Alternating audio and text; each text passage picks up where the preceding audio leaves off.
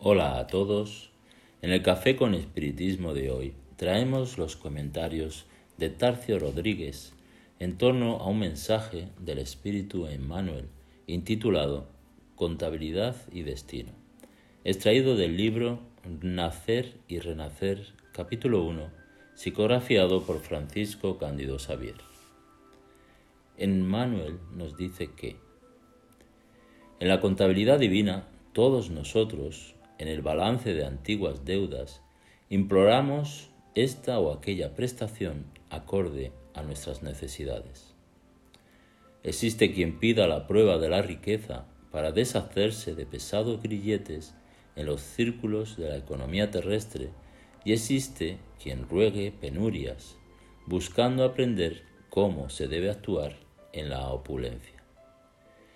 Los hay que supliquen enfermedades del cuerpo para valorar la salud y quien solicite salud para extender asistencia a los enfermos de los que se hizo deudor. Hay quienes exhortan mutilaciones y defectos en el campo físico para reconquistar la felicidad en la vida imperecedera y quienes abogan para sí mismo la concesión de la armonía corporal para para la realización de determinadas tareas en beneficio de los demás. También los hay que se propongan para recibir un cerebro claro y fuerte, para servir a los ignorantes, y quienes pidan un cerebro frustrado para restaurarse a través de la humildad y el dolor ante el propio destino. Si ya te has concienciado de la grandeza de la creación, Comprueba los talentos y las inhibiciones que te marcan y por ellos comprenderás qué tarea más alta la vida te incumbe en el corto espacio de la existencia terrestre.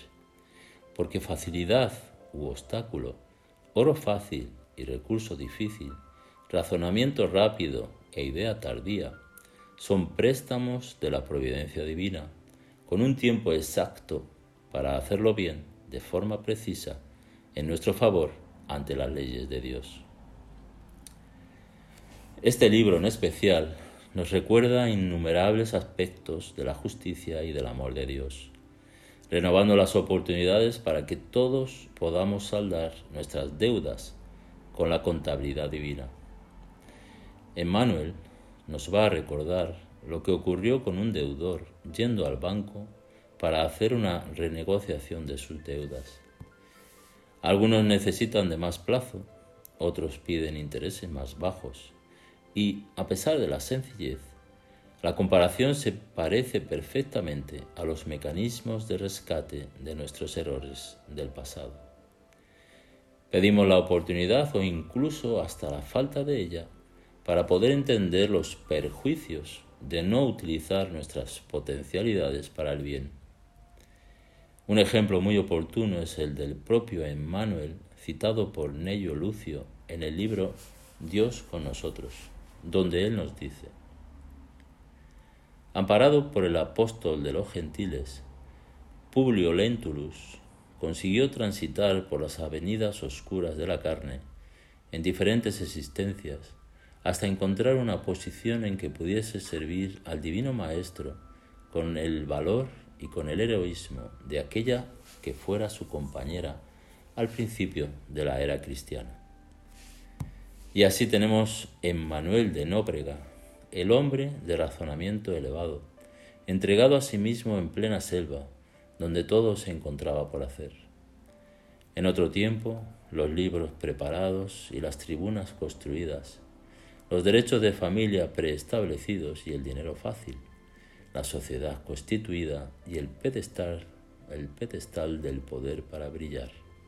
Aquí, sin embargo, eran la improvisación necesaria y el desierto, las inhibiciones del cuerpo deficiente, que apagaban su voz de tribuno y la insolencia de los salvajes, recordando las fieras del circo, ante los cuales debía inmolarse consumiendo sus propias fuerzas para darles una nueva vida. Vean cómo el ejemplo del propio Emmanuel comprueba sus reflexiones.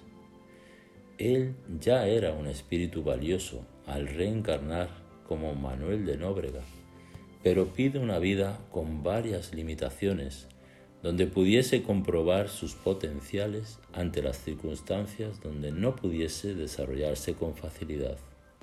Así finalizamos con lo que dice Nello Lucio en este último libro que hemos comentado cuando dice, un trabajador nunca opera solo en la continuidad de los servicios. Nóbrega podía haber vivido aislado en su tiempo.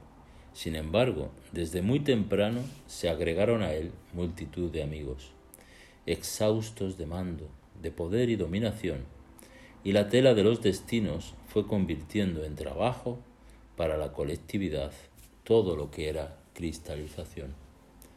Del yo en luz cuando era sombra, en libertad espiritual lo que era cárcel física. De la roca emerge el diamante en el curso de los milenios. También la luz divina fluirá de nosotros un día, así como la escoria está abandonada en el carbón que servirá de cuna a otros diamantes en el curso largo y paciente de las eras. Mucha paz y hasta el próximo episodio de Café con Espiritismo.